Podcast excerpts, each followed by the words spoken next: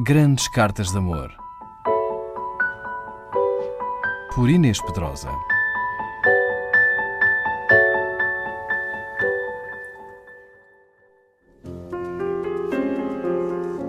O teórico e político marxista António Gramsci, fundador e líder do Partido Comunista Italiano e muito crítico do stalinismo, que viria a ser preso pelo regime de Mussolini e morreria aos 46 anos, a 27 de abril de 1937, depois de ter passado mais de 11 anos na prisão, viveu uma bela história de amor com Julia Schust, uma violinista russa que conheceu em 1922 e com a qual se casou um ano depois.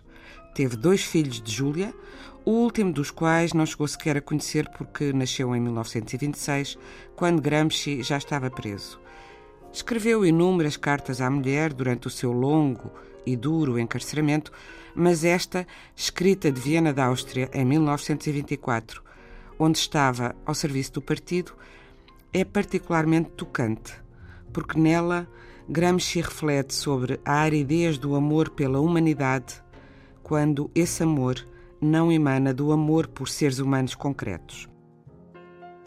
Viena, 6 de 3 de 1924.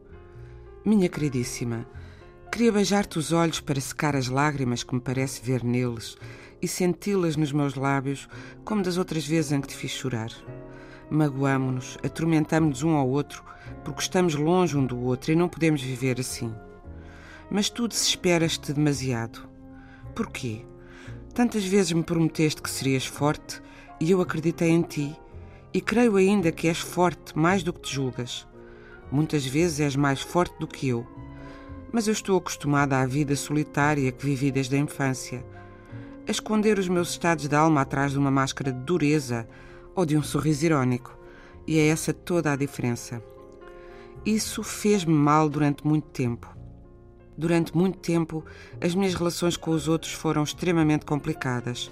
Uma multiplicação ou divisão por sete de todos os sentimentos reais para evitar que os outros percebessem o que eu realmente sentia. O que é que me salvou de me transformar num farrapo engomado?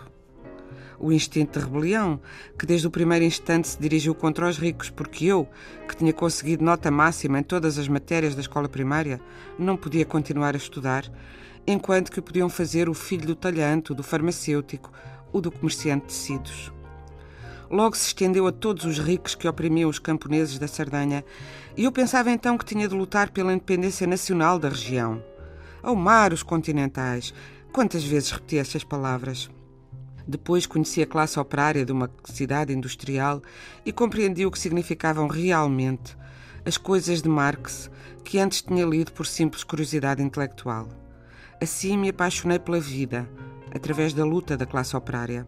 Mas quantas vezes me perguntei se era possível ligarmos a uma comunidade quando não tínhamos amado ninguém, nem sequer a família. Se era possível amarmos uma coletividade sem termos amado profundamente criaturas humanas individuais. Não iria isso ter um reflexo na minha vida de militante?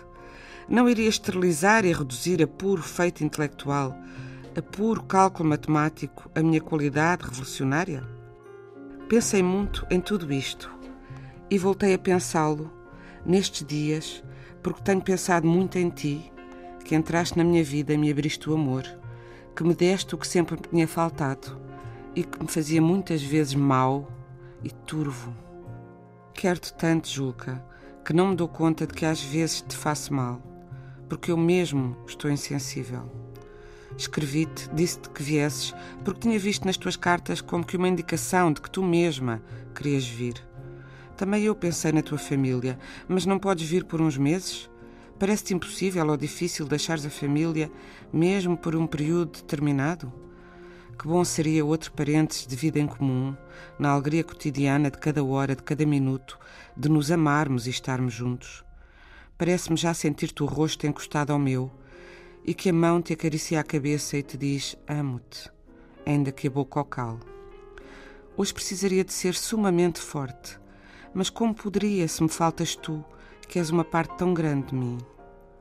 Vem, Julca, vem, ainda que seja por pouco tempo, ainda que seja só para que possa sentir-te de novo perto de mim e conseguir um impulso para o trabalho mais intenso do que aquele que pude conseguir até agora.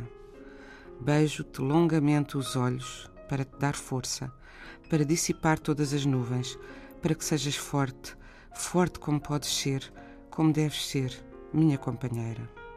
Gramsci. Grandes Cartas de Amor. Por Inês Pedrosa.